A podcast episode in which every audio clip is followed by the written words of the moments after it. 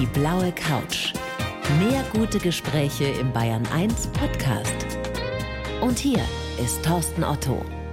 Sebastian, freue mich sehr, dass du da bist. Herzlich willkommen. Vielen Dank, dass ich da sein darf, lieber Thorsten. Ich schilder dir mal meinen ersten Eindruck von dir. Gerne. Da sitzt mir ein selbstbewusster, junger Mann gegenüber, gut aussehend, groß. ist das der erste Eindruck, den du oft vermittelst oder den du vermitteln willst auch? Also wie reagieren Menschen auf dich?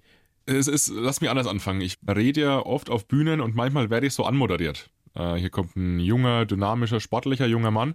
Und wenn ich dann auf die Bühne komme, sind die Leute erstmal ein bisschen irritiert, tatsächlich. Weil du im Rollstuhl sitzt eben. Weil ich im Rollstuhl sitze, genau. Weil das eben nicht das Bild ist, was die meisten Leute eben im Kopf haben, wenn sie von einem jungen, dynamischen, sportlichen Mann hören. Weil das Rollstuhlfahrerbild ist ja meistens eher ein anderes, ne?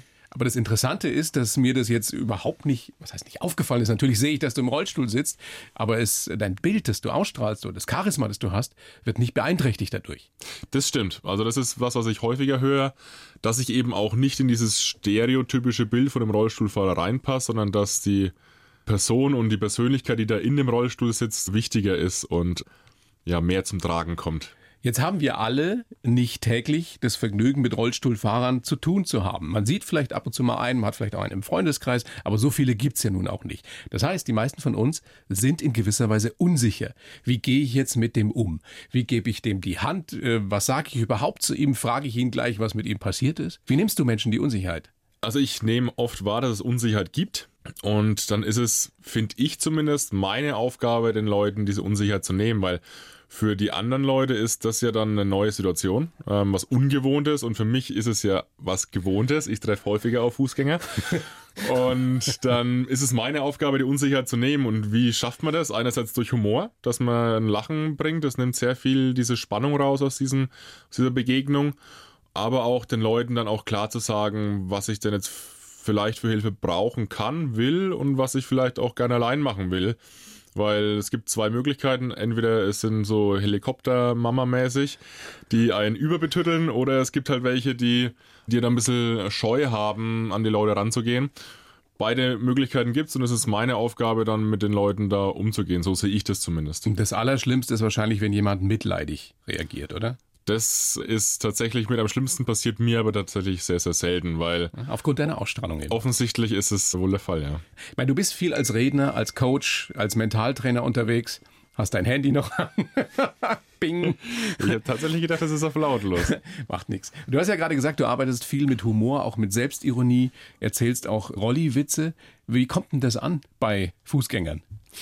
Naja, wie du schon sagst, also manche Leute sind da ein bisschen scheu und dann ist es auch auf der Bühne meine Aufgabe, diese Barriere zwischen mir und dem Publikum zu brechen und da ist Humor ein super Thema. Und wenn die Leute mal gemeinsam lachen, dann entspannt sich die Situation und dann baut sich auf diese Nähe auf, die man auch braucht, um seine Botschaften dann auch zu vermitteln. Wie oft passiert es dir, dass Menschen danach kommen und sagen, ich habe eigentlich gedacht, du bist ganz anders? Ähm, weiß ich nicht, das passiert nicht so häufig, aber viele kommen und sagen, oh, so eine Perspektive habe ich noch nicht gesehen, das hätte ich jetzt nicht erwartet. Sowas in die Richtung kommt häufig. Ich bin ganz anders, passiert weniger häufig, weil die Leute kennen mich ja meistens nicht, wenn ich auf die Bühne komme. Und deswegen muss ich auch erst diese Nähe aufbauen zum Publikum. Aber sowas wie, ja, okay, das hätte ich mir jetzt nicht gedacht, das bekomme ich häufiger. Du hast ein Konzept entwickelt, das heißt barrierefrei im Kopf, hauptsächlich auch für Firmen. Was lernen die Teilnehmer? Was nehmen die wahr? Wie ändert sich die Perspektive? Ja, also meine Sichtweise ist es ja zu sagen, oder ich habe wahrgenommen, dass wir Menschen uns meistens selbst im Weg stehen. Und dass es eben diese berühmten Barrieren im Kopf sind, die, Die der jeder von uns sind, hat. Die jeder von uns hat. Und manchen gelingt es besser, manchen gelingt es schlechter, die zu überwinden. Und dann war es mein Konzept und mein Hintergrund mal zu schauen, was mache ich eigentlich vielleicht anders. Weil es ist doch schon so, dass, dass ich immer gespiegelt bekomme, dass ich sehr viel erreiche, trotz des Rollstuhls und so weiter und so fort. Da war es mal spannend für mich zu schauen, was mache ich denn eigentlich anders? Warum ist es vielleicht so? Warum kann ich diesen Rollstuhl ein bisschen egalisieren? Oder sogar als Hilfsmittel nutzen? Oder dann eben im neuen Format oder bei mir als Hilfsmittel nutzen, tatsächlich als Transportmittel. Nicht nur physisch, sondern auch auf intellektueller Ebene. Und da bin ich eben auf diese Barrieren gestoßen, die ich mir lange selbst in den Weg gelegt habe und die ich aber dann schlussendlich überwinden konnte. Und jetzt ist es meine Aufgabe zu schauen, wie kann ich anderen Leuten helfen, diese Barrieren zu überwinden und mehr aus sich zu machen. Wir werden nachher ganz ausführlich darüber sprechen, wie wir das alles schaffen können. Nenn mal ein so ein Beispiel für eine Barriere im Kopf, die viele haben. Also eine Barriere im Kopf ist ja das ganz plakativ. Wir gucken meistens auf das, was schlecht läuft und nicht auf das, was gut läuft. Und jetzt ist es natürlich in meiner Situation so, ich bin zu 95 Prozent gelähmt. Ich kann jetzt natürlich jeden Tag darauf schauen, was kann ich nicht, was ziemlich viel ist, was ich nicht kann. Aber wenn ich die Perspektive ändere und schaue, was kann ich noch, was kann ich mit den 5% anfangen, was kann ich damit erreichen, dann ist es doch der viel spannendere Blickwinkel. Und das ist so eine, ein Beispiel für eine sehr plakative Barriere, wo wir uns häufig dann selbst ein Bein stellen. Das ist interessant. Ich bin mir ganz sicher, ganz, ganz viele, die uns gerade lauschen hier auf der blauen Couch, fühlen sich ertappt gerade. Ja, und das ist ja auch meine Aufgabe. Ich will die Leute ertappen und zum Nachdenken anregen und eben mal so ein bisschen auch aus dieser Opferrolle, Jammerrolle auch rausführen. Das muss auch ein gewisses oder ist dann meine Aufgabe, das nicht zu provokant zu machen, sondern die Leute sollen ja motiviert und inspiriert werden und nicht angegriffen werden. Und ich glaube aber, dass ich da einen guten Mittelweg finde. Aber es ist natürlich besonders glaubwürdig, wenn jemand sagt, hört mal auf zu jammern, kommt raus aus der Opferrolle, der zu 95 Prozent querschnittsgelähmt ist. Ja, also diese Frage der, warum erzählst du mir das jetzt gerade, was ja häufig bei Rednern ist. Das Publikum stellt sich die Frage, warum willst du mir jetzt was über Change, über Motivation, über was weiß ich was erzählen, diese stellt sich bei mir tatsächlich weniger. da musst du dich nicht drum kümmern, um die Glaubwürdigkeit. Jetzt hast du gerade den European Speaker Award gewonnen. Gratulation, ja, großes Dankeschön. Kompliment. Dankeschön. Trotzdem ist es so, dass es viele große Firmen sich immer noch scheuen, dich als Speaker, als Redner, als Coach zu holen. Warum gerade die Großen? Die hätten es doch besonders nötig. Das ist eine gute Frage, die stelle ich mich auch ständig. Warum klopfen nicht die großen Firmen an der Tür? Also inzwischen ist es so, dass auch größere Firmen an die Tür klopfen, was natürlich für mich auch dann eine gewisse Bestätigung ist, dass das, was ich hier treibe, einen Mehrwert liefert und für die Leute interessant ist. Aber natürlich ist es so, dass die großen Firmen gerade in ihren Strukturen sehr festgefahren sind und da vielleicht auch gar nicht unbedingt gewollt ist, dass da Veränderung stattfindet. Aber haben die vielleicht auch ein bisschen Scheu vor einem Rolli, vor einem Rollstuhlfahrer? Ich bekomme selten, aber doch manchmal gespiegelt, dass diese Führungsebenen in großen Firmen doch eher auf Status aus sind und Leuten ja ein bisschen mehr Bühne bieten, die vielleicht dann schon CEO woanders waren oder halt was anderes erreicht haben im Leben, ich weiß es nicht. Natürlich bediene ich dieses Klischee von diesem Status nicht unbedingt. Also ich habe sehr viel erreicht, allerdings in einer anderen Art und Weise. Und ich weiß nicht, ob sich ein Top-Manager halt Tipps von Rollstuhlfahrern holen will. Ja, Besser wäre es vielleicht. vielleicht. Der Perspektivwechsel könnte manchmal helfen. Jetzt haben wir so viel schon auch drüber gesprochen oder es ist schon angerissen, dass du eben querschnittgelähmt bist seit einem Sprung über ein Bachbett vor zwölf Jahren, also der eben schiefgegangen ist. C5 komplett. Also du hast es selbst schon gesagt, 95 Prozent deiner Muskeln kannst du nicht bewegen. Du hast einen Satz gesagt im Vorgespräch, der mich eben sehr beeindruckt hat. Wenn ich die Zeit zurückdrehen könnte, dann müsste ich nachdenken, ob ich nochmal springen würde. Im Ernst, Sebastian? Du würdest vielleicht wieder springen? Wenn ich wissen würde, was daraus entsteht, könnte ich mir das eventuell vorstellen. Wenn ich jetzt an die fünf, sechs Jahre direkt nach dem Unfall denke, wo sehr, sehr hart waren, dann würde ich, also hättest du mich damals gefragt, hätte ich gesagt, nee, auf keinen Fall. Inzwischen ist daraus dann doch viel Schönes entstanden und ich habe daraus auch viel lernen dürfen. Und deswegen würde ich vielleicht jetzt nochmal überlegen, ob ich es machen würde oder nicht. Ganz im Ernst. Ganz im Ernst, tatsächlich. Also wenn, klar, mich fragt immer jemand, was wäre, wenn ich dir jetzt anbieten könnte, würde es wieder laufen können. Da würde ich natürlich sagen, wenn ich die Erfahrungen, die ich in der Zeit gemacht habe, behalten dürfte, würde ich natürlich jetzt gerne wieder laufen, wird für mich vieles leichter machen.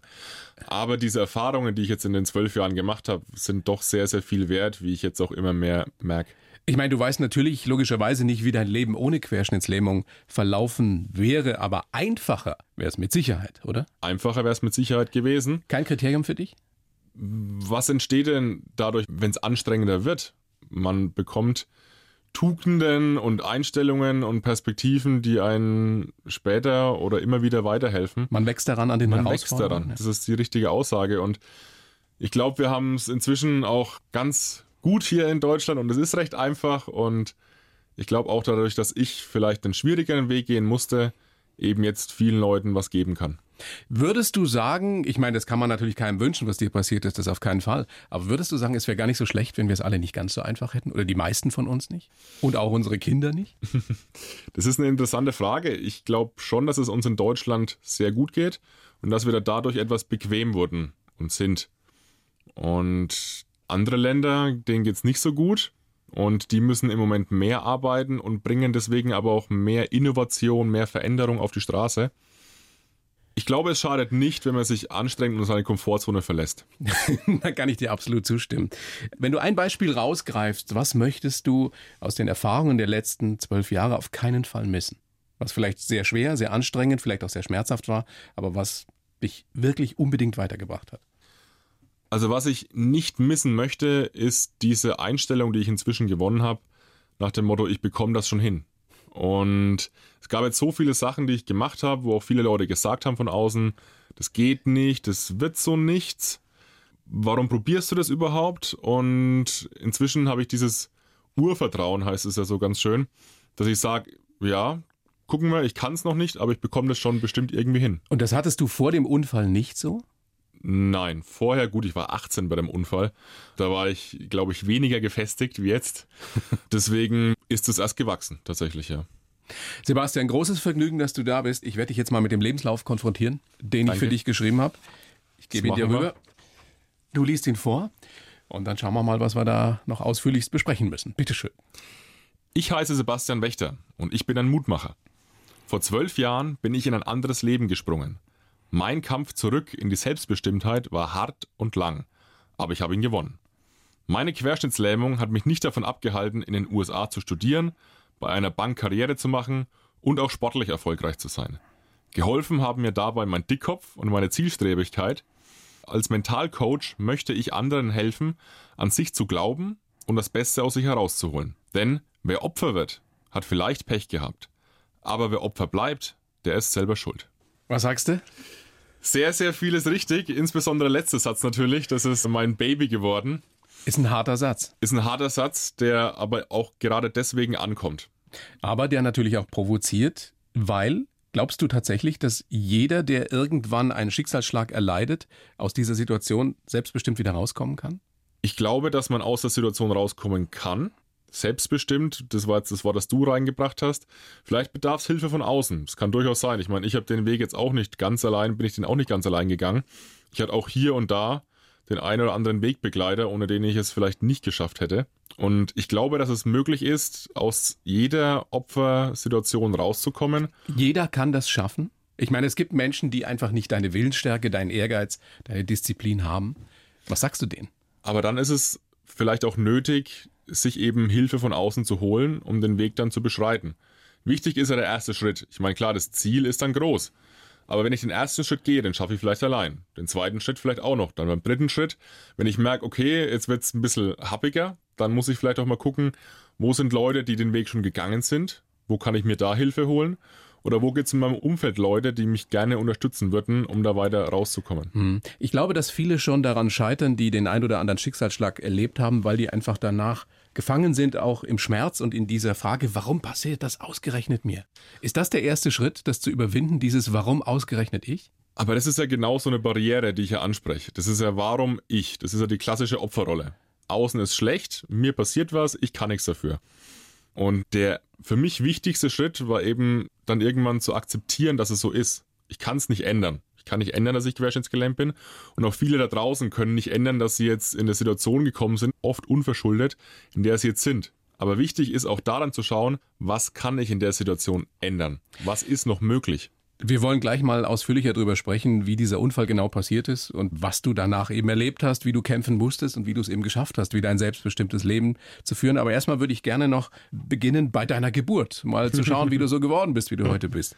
Du bist, Sebastian, geboren am 30.09.89 in Schweinfurt. Das ist korrekt. Du wirst jetzt 30. Das stimmt, diesen Monat ist es soweit, ja. und? ähm, keine Midlife-Crisis bisher zu sehen. das wäre ja noch ein bisschen früh. nee, ich bin damit fein. Ich glaube, ich habe äh, schon viel erlebt dafür, dass ich 30 erst bin oder jetzt erst werde. Und manche spielen mir jetzt natürlich inzwischen häufiger diesen Ball zu. Ganz hey, jung hey bist du, du dann wirst, nicht du mehr. bald 30. Ja. Vielleicht hilft es mir auch ein bisschen. Ähm, es ist ja doch schon so, ich bin noch 29, äh, noch relativ jung und manchmal werde ich deswegen vielleicht ein bisschen überhört. Vielleicht hilft mir dann das ein oder andere graue Haar, dann ein bisschen mehr Es kommt noch gehört zu werden. Also, du bist in Schweinfurt geboren, da bist am Bauernhof der Eltern in Herrheim, glaube ich. Genau. Herrheim heißt das Dorf. Ein kleines Dorf. Kleines Dorf, 500 Leute. Ja. Ein Bruder. Ein Bruder, Kindheit hast du eine gesagt. Schwester, die dürfen wir nicht unterschlagen. Eben, eben, wollen wir auf keinen Fall. Ein, ein Bruder, eine Schwester. Die Kindheit hast du in drei Worten gesagt: Sport, Bauernhof und Freiheit. Ja. Klingt verdammt gut. Ja, also. Musstet ihr nicht arbeiten? m, Doch, ich wollte gerade sagen, es war jetzt nicht alles äh, Gold, was glänzt, ähm, aber es war tatsächlich sehr schön, da großen Freiraum zu haben. Also meine Eltern haben mich sehr viel machen lassen, haben mir da auch wenig reingeredet, aber natürlich gab es auch die Verantwortung mit dem Bauernhof, da zu helfen, regelmäßig. Und aber im Großen und Ganzen war ich doch sehr froh, da in einem Umfeld groß zu werden, wo Wälder waren, wo Felder waren, wo ein Sportverein war, wo ich dann doch mich auch austoben konnte und meine Energie entsprechend kanalisieren konnte. Apropos Energie und apropos Freiheit, dieser 8.12.2007 war natürlich auch so ein Tag. Du und dein Bruder, ihr wolltet Fußball spielen gehen Genau. Und das hat dann irgendwie nicht hingehauen. Genau, es war ja Dezember und äh, hat ein paar Tage vorher geregnet, ziemlich heftig. Dadurch war der Platz dann nicht bespielbar und das Wetter war trotzdem sehr, sehr schön. Es war ein sonniger Tag. Und dann habe ich zu meinem Bruder gesagt, komm dann, wir nutzen den Tag, lass uns doch wandern gehen. Im Naturpark Steigerwald, ne? Im Steigerwald, genau bei uns. So. Und dann geht ihr da wandern. Und äh, habt Spaß. Zwei Brüder, ein schöner Tag. Das kann man so sagen. Ja, war ein Tag zum Genießen. Also war, wie gesagt, sehr sonnig und wir haben das öfter gemacht. Das war so ein Ding von uns, zusammen wandern zu gehen, sich dann dabei eben auch die entsprechenden Stories zu erzählen. Und dann so, ja, zwei, drei Stunden in die Wanderung rein kam dann eben dieser ominöse Bach. Der gar nicht besonders breit und gefährlich war. Nee, überhaupt nicht. Also der war vielleicht 1,50, zwei Meter breit. Ähm, keine große Sache. Dein Bruder springt drüber. Mein Bruder springt drüber und landet auch sicher auf der anderen Seite und dann möchte eben ich auch drüber springen. Bleib mit diesem Fuß in der Wurzel hängen und stürzt, stürzt dann eben kopfüber in den Bach rein und brech mir dabei dann das Genick. Hast du das komplett noch vor Augen, diese Situation? Ja, komplett. Also es war Du, du siehst vor deinem inneren Auge, wie das passiert ist bis heute. ja tatsächlich. Also ich war auch nie weg. Ich war immer bei Bewusstsein die ganze Zeit und kann mich deswegen noch sehr sehr gut an das Ganze erinnern. Was weißt du dann noch? Also du schlägst da auf. Und dann, ja, dann, dann bleibt tatsächlich sehr klischeehaft, dann bleibt diese Welt für eine Sekunde stehen. Dann wird's hell um einen, dann geht dieses Kribbeln durch den Körper, man fühlt sich sehr, sehr geborgen, kein Schmerz, gar nichts. Also fast schon eine Nahtoderfahrung. Mm, Viele beschreiben es so, ja, kann man wahrscheinlich so sagen, ja. Aber wenn du das jetzt erzählst, also kribbelt's da in dir auch? Also hast du, verbindest du irgendwelche Gefühle jetzt noch damit? Also diese Geborgenheit in diesem Moment, die würde ich gern nochmal erleben. Echt? Doch, das war tatsächlich ein sehr, sehr schöner Moment. Es hört sich sehr, ja, wie soll ich sagen, komisch an. Kein Schmerz? Unverständlich, kein Schmerz, nichts. Und was halt dann das Problem war, es ist Dezember, ich liege im Bach und es ist kalt und meine Körpertemperatur sinkt immer weiter und bis dann der Notarzt letztlich kommt, dann, keine Ahnung, ich glaube, es waren 29 Grad, wo ich dann schon unten war und Lebensbedrohlich. lebensbedrohlich. Und wenn dein Bruder nicht dabei gewesen wäre, dann wäre ich wahrscheinlich heute nicht hier. dann wärst du erfroren. Ja. Wusstest du sofort, das ist ernst? Also hast du sofort gemerkt, ich kann nichts mehr bewegen? Ja, also du schlägst da auf mit dem Kopf und dann wusste ich sofort, okay, das war jetzt was Lebensveränderndes. Ich wusste sofort, da ist jetzt was passiert, was, glaube ich, nicht mehr rückgängig zu machen ist. Und dann nach der OP im Krankenhaus kommt dann eben auch diese Gewissheit. Ich meine, vorher kennst du ja vielleicht, ist es ein Gefühl, aber das dann nochmal zu hören, ist natürlich auch nochmal was anderes. Wenn dann der Arzt kommt, vor dem Bett steht und sagt, also, Herr Wächter, fünfter Halswirbel, das mit dem Wandern wird jetzt erstmal nichts mehr. Ach so hat er dir das mitgeteilt. Nein, das war jetzt etwas übertrieben, aber natürlich war es so. Also fünfter Halswirbel, das wird so bleiben und das mit dem Laufen, das können Sie sich abschminken. Aber er hat dir nicht gesagt, dass 90, 95 Prozent deines Körpers nicht mehr zu bewegen sind. Oder deiner Muskelmasse nicht mehr zu bewegen sind.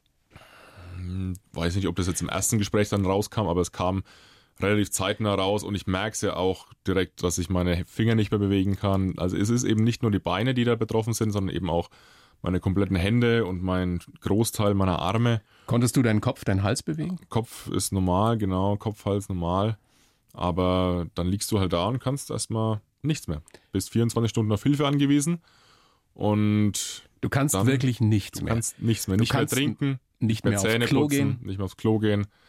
Du bist 24 Stunden für alles auf Hilfe angewiesen und dann ist es dann an dir, dich da rauszukämpfen. Wie, wie hast du es verhindert in diesen ersten Tagen und Wochen, dass du verrückt wirst? Also ich stelle mir das fürchterlichst vor, wenn du merkst, du bist in allem auf Hilfe angewiesen und das wird so bleiben. Voraussichtlich. Ja, also das ist dann, du schläfst sehr viel, denkst auch öfter, dass es nur ein Traum war, dass es vielleicht gar nicht passiert ist, dass du vielleicht gleich aufwachst. Aber irgendwann sickert dann diese Gewissheit durch, das ist so, das bleibt so und dann kommst du eben erstmal in diese Opferrolle. Ich frage mich, warum ist das Spiel ausgefallen? Warum sind wir denn über den Bach gesprungen? Warum sind wir nicht Umweg gegangen, drüber gelaufen? Warum, warum, warum? Aber das bringt einen halt auch nur bedingt weiter. Und dann war die erste Reaktion erstmal, mich abzulenken. Ich meine, ich bin ein sportlicher junger Mann gewesen und bin es immer noch. Und dann habe ich diese Therapieeinheiten erstmal als Ablenkung und als Motivation genutzt, um da eben auch vielleicht nicht verrückt zu werden. Wie lange warst du drin in diesem Loch? Also ich war neun Monate in der Reha-Klinik, um dann eben wieder alles zu lernen oder alles zu lernen, was ich bis in neun Monaten lernen konnte. Also sei es jetzt Zähne putzen, Essen Na, ich meine in diesem Anziehen. mentalen Loch. Ja, also. und dieses mentale Loch. Also mir hat dann sehr geholfen, dass ich relativ schnell, als ich heimgekommen bin, wieder einen Alltag hatte. Ich durfte zurück an meine alte Schule, durfte da mein Abitur nachholen und dadurch spielt sich dann so ein Alltag ein, so eine gewisse Gewöhnung stellt sich ein. Und das hat mir auch wieder sehr viel Ablenkung verschafft. Aber trotzdem kommen immer wieder die Momente, wo du halt auch einen ruhigen Moment hast und dir denkst, ja, hm, wie geht's jetzt eigentlich dann langfristig weiter? Gab es irgendwann den Moment, wo du total verzweifelt warst? Wo du gedacht hast, ich möchte so nicht mehr? Das war vielleicht ganz am Anfang in der Reha-Klinik gab es ein, zwei Momente, wo ich mir das gedacht habe, aber das war nie wirklich konkret. Also das waren halt schwierige Momente, wo ich dann auch verzweifelt war, aber das war nie konkret. Deinem Bruder hast du dein Leben zu verdanken? Ja, so Weil ohne ihn wärst du wahrscheinlich erfroren da in diesem, Ja. in diesem Bachbett. Wie hat das euer Verhältnis verändert? Also das ist wirklich auch meine Sichtweise. Ich, ich verdanke meinem Bruder mein Leben. Es äh, gab, nein, es gab, nein, es gab nicht viele.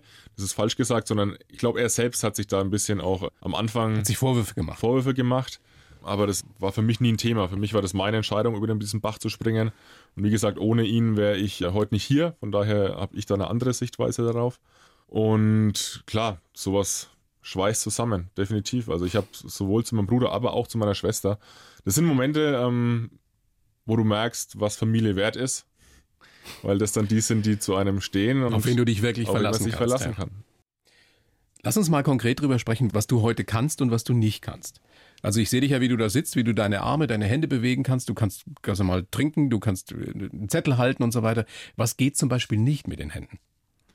Ne, ich kann meine Hände ja eigentlich nicht bewegen. Also das ist ja eher eine Geschicklichkeit, die ich da jetzt inzwischen entwickelt Okay. habe, weil meine Finger ja gelähmt sind. Das heißt, ich klemme ja die Sachen eher in die Hand rein, um es dann zu halten wirklich.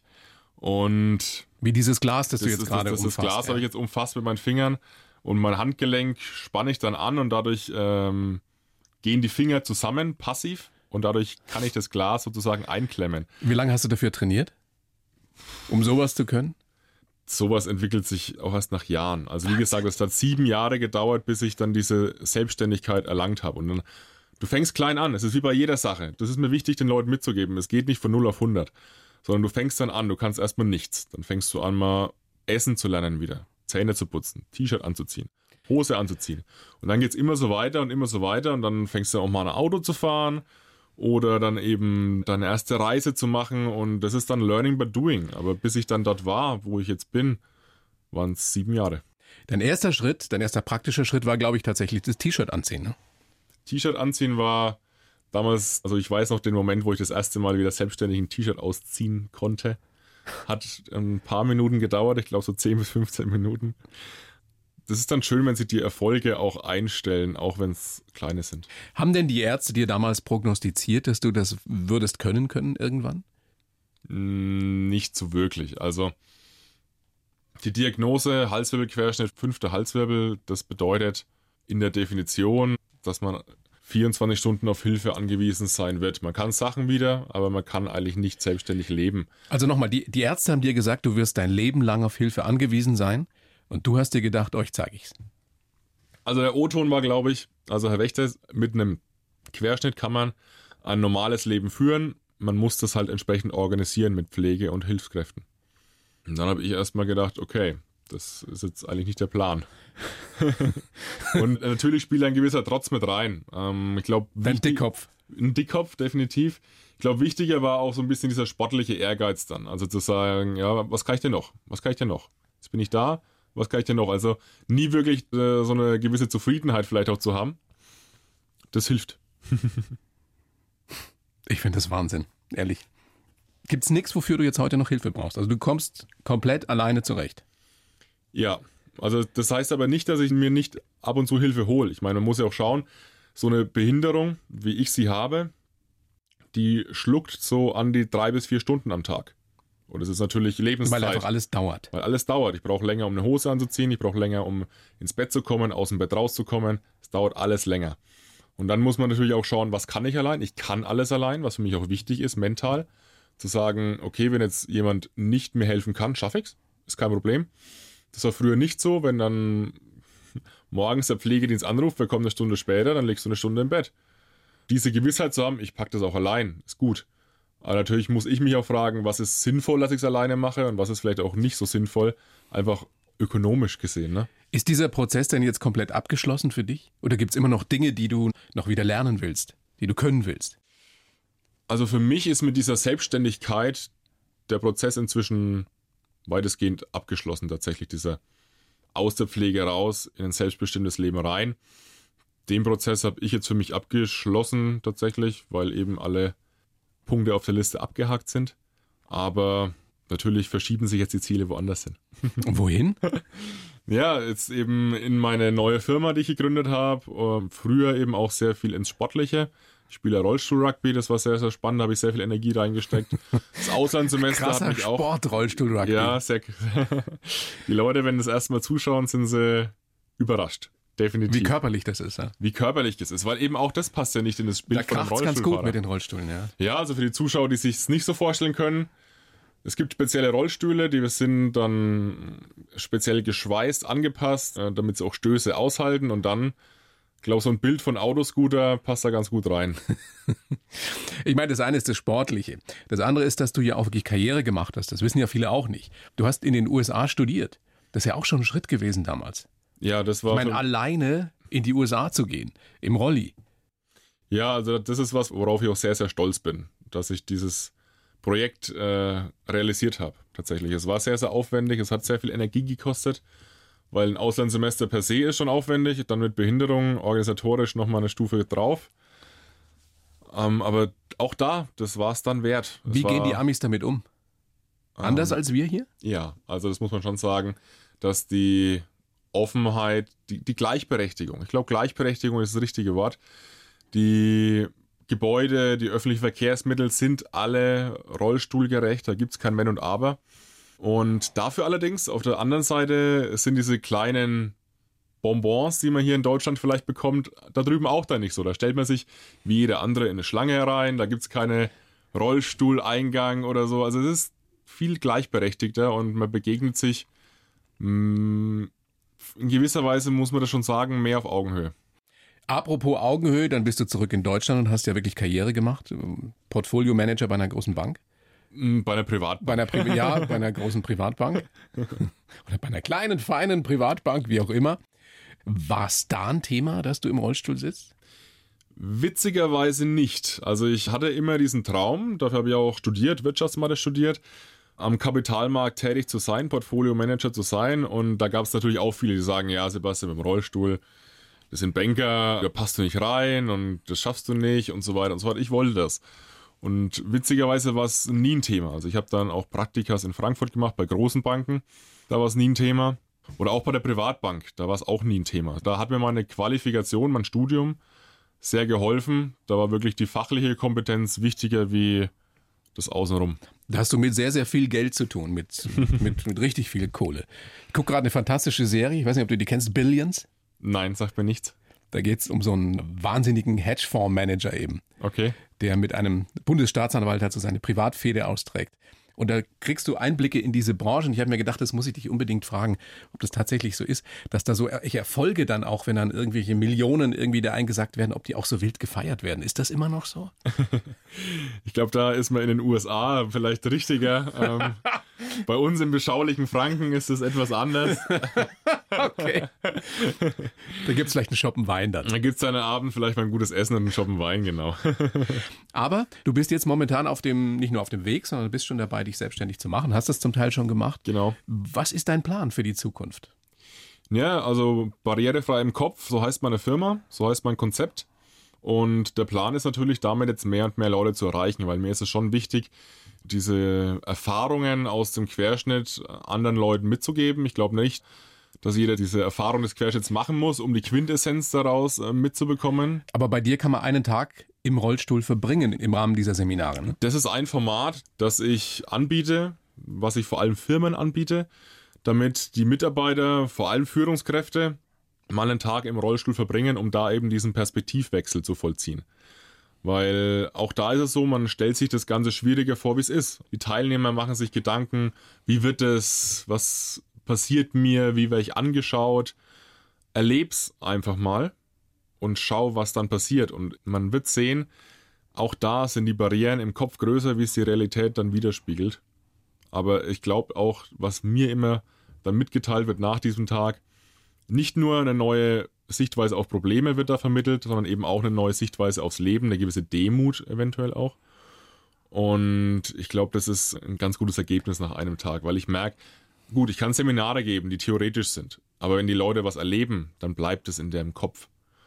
Und vor kurzem habe ich einen älteren Mann getroffen in der Firma, eine Führungskraft, die mich dann eben darauf angesprochen hat. Ich glaube, der war Mitte 50 und hat gemeint, also Sebastian, ich weiß noch genau, wie ich damals als Zivildienstleistender diesen Rollstuhltag hatte. Also das sind 37 Jahre. Und trotzdem bleibt es im Gedächtnis. Ich kenne kein Seminar, das sonst 37 Jahre im Kopf bleibt. Wow. Ja, was für ein Kompliment im Endeffekt auch für deine Ideen, die du hast und die du ja auch umsetzt. Wenn man dieses richtige Mindset sich jetzt aneignen will, um einfach Schwierigkeiten zu überwinden, um an Probleme ranzugehen, und die haben ja nun alle äh, größer oder kleiner, wie schafft man das, sein Mindset zu ändern, wenn man dazu neigt, dass man eben das Negative sieht oder sagt, oh Gott, die Schwierigkeit ist zu groß? Also der allererste Schritt ist, das dann auch bewusst wahrzunehmen. Zu schauen, okay, wann bin ich jetzt negativ eingestellt? Wann mache ich mir jetzt wieder die Probleme größer, wie sie sind? Wann kneife ich gerade? Wann traue ich mich was nicht? Wenn ich das schon mal bewusst wahrnehme, dann bin ich einen ganzen Schritt weiter, weil ansonsten, wir sind ja sehr gut darin, uns selbst zu betrügen und uns was vorzumachen. Und wenn ich aus diesem Vormachen rauskomme und merke, okay, okay, da habe ich jetzt äh, wieder gekniffen. Und da, ja, da muss ich aufpassen, dann ist man schon mal einen ganzen Schritt weiter. Und dann kann man auch ins Umsetzen, ins Verändern gehen. Aber bevor dieses Bewusstsein nicht da ist, das ist auch meine Aufgabe als Coach, den Leuten Sachen bewusst zu machen und vor Augen zu führen. Dann ist schon mal ganz, ganz viel geschafft. Sebastian, ich bin beeindruckt. Großes Vergnügen, dass du da bist. Mach so weiter. Ich glaube, ganz viele von uns haben jetzt vielleicht auch so eine Idee gekriegt, was man trotzdem alles schaffen kann, wenn einem das Schicksal sowas vor die Füße wirft. Ähm, und vor allem hoffe ich sehr, dass die eine oder der andere auch ein bisschen angefixt ist, was zu ändern an seiner Perspektive und sich vielleicht ja mal einen Tag in den Rollstuhl setzt bei dir. Würde mich freuen, wenn man es einen Tag probiert.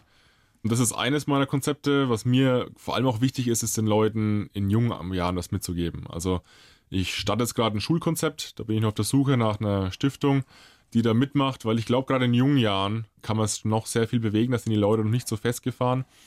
Und deswegen bin ich jetzt auch in einem Schulkonzept, wo ich durch 20 Schulen gehen möchte und Vorträge halten möchte und gerade auch den Leuten in jungen Jahren was mitgeben möchte. Tolle Sache, tolle Geschichte. Nenn gerne deine Homepage. Wo kann man sich informieren? Äh, informieren kann man sich auf www.barrierefrei-im-kopf.de.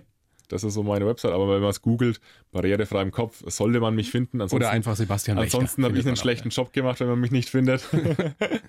und genau, da erfährt man sehr viel über mich und über mein Konzept und kann dann eben auch Kontakt zu mir gerne aufnehmen. Und wer Interesse hat, ich habe jetzt auch ein erstes Buchkapitel geschrieben.